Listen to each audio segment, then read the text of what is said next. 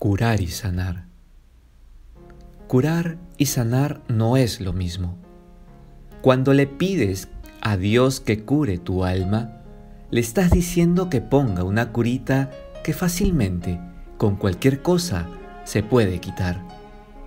La curación depende solamente de quien la realiza, no del individuo que la recibe.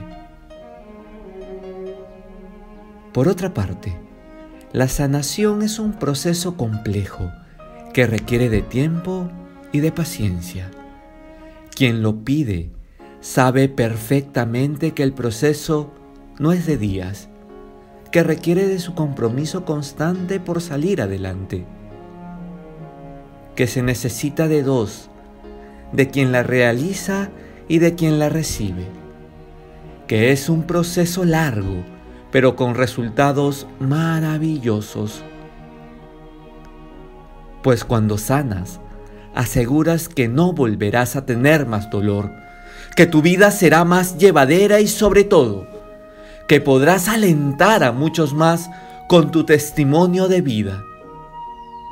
Ahora entiendes por qué Dios quizá ha demorado para ti en responder a tus peticiones. Un día me dijo, yo te estoy sanando, mas no curando.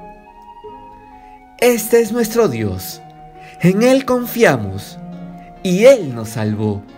Alegrémonos, gocémonos, Él nos ha salvado.